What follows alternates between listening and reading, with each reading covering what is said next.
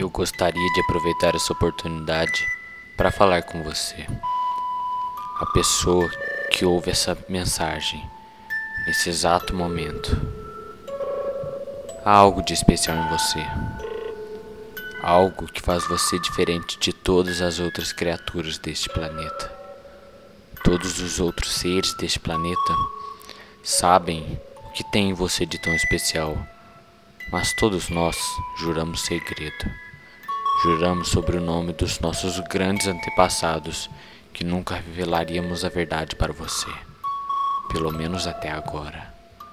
Por muitos anos, o mundo inteiro assistiu você amadurecer, crescer. Eu queria tanto te dizer que tudo isso é uma mentira. Você anda entre nós acreditando que nós somos como você. Tudo é uma invenção. Eu posso lhe dizer muito categoricamente, agora, que você é o único humano no planeta. Na verdade, você é o único ser de existência humana. Anos atrás, o nosso povo aventurou-se em um planeta numa galáxia distante, conhecido como Terra. Esperávamos chegar dos céus trazendo coisas que nenhum ser humano jamais poderia ter sequer sonhado ver.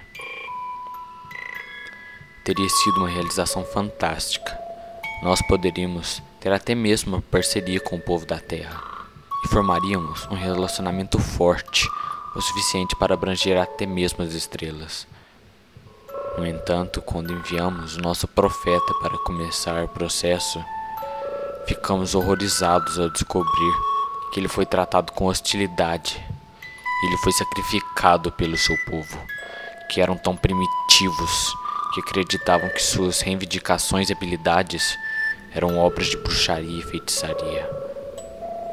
Após o falecimento do nosso profeta, foi concordado pelas melhores mentes do nosso planeta que a Terra deveria ser destruída, juntamente com a raça humana, para a melhoria de todo o universo. E assim aconteceu. A Terra foi destruída naquele dia e cada ser humano foi destruído com ela. Todos, com exceção de um. Você. Apesar da forma como as coisas possam parecer, nosso povo é muito gentil. No fim das contas, não queríamos ser responsáveis pela destruição de toda uma raça.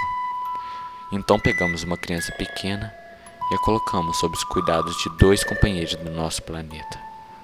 Estes companheiros são o que você considera seus pais.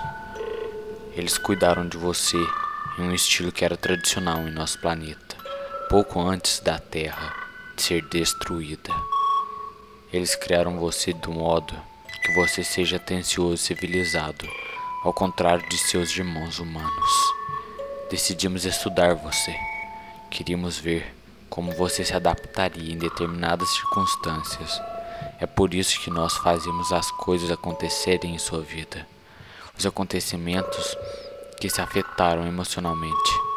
Estudamos tristeza, felicidade, medo, prazer, dor e outras emoções.